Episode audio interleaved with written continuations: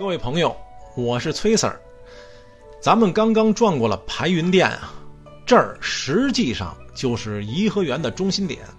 您看，从门外那云辉玉宇牌楼开始，排云门、排云殿，后面得爬山了，经过德辉殿、佛香阁，穿过众香界、智慧海，就能到达四大补州。再接着走的话，您就到了北宫门了。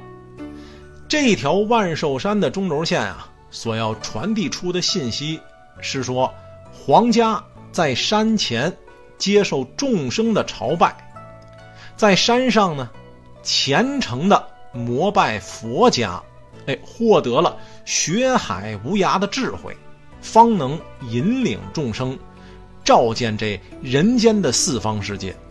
哎，有朋友问了。是这么解释的吗？哎，这就是见仁见智了。您又何必非要在莫衷一是中啊探究个究竟呢？细心的游客呀，您可能注意到了，佛香阁两侧好像还有些建筑，那又是什么呢？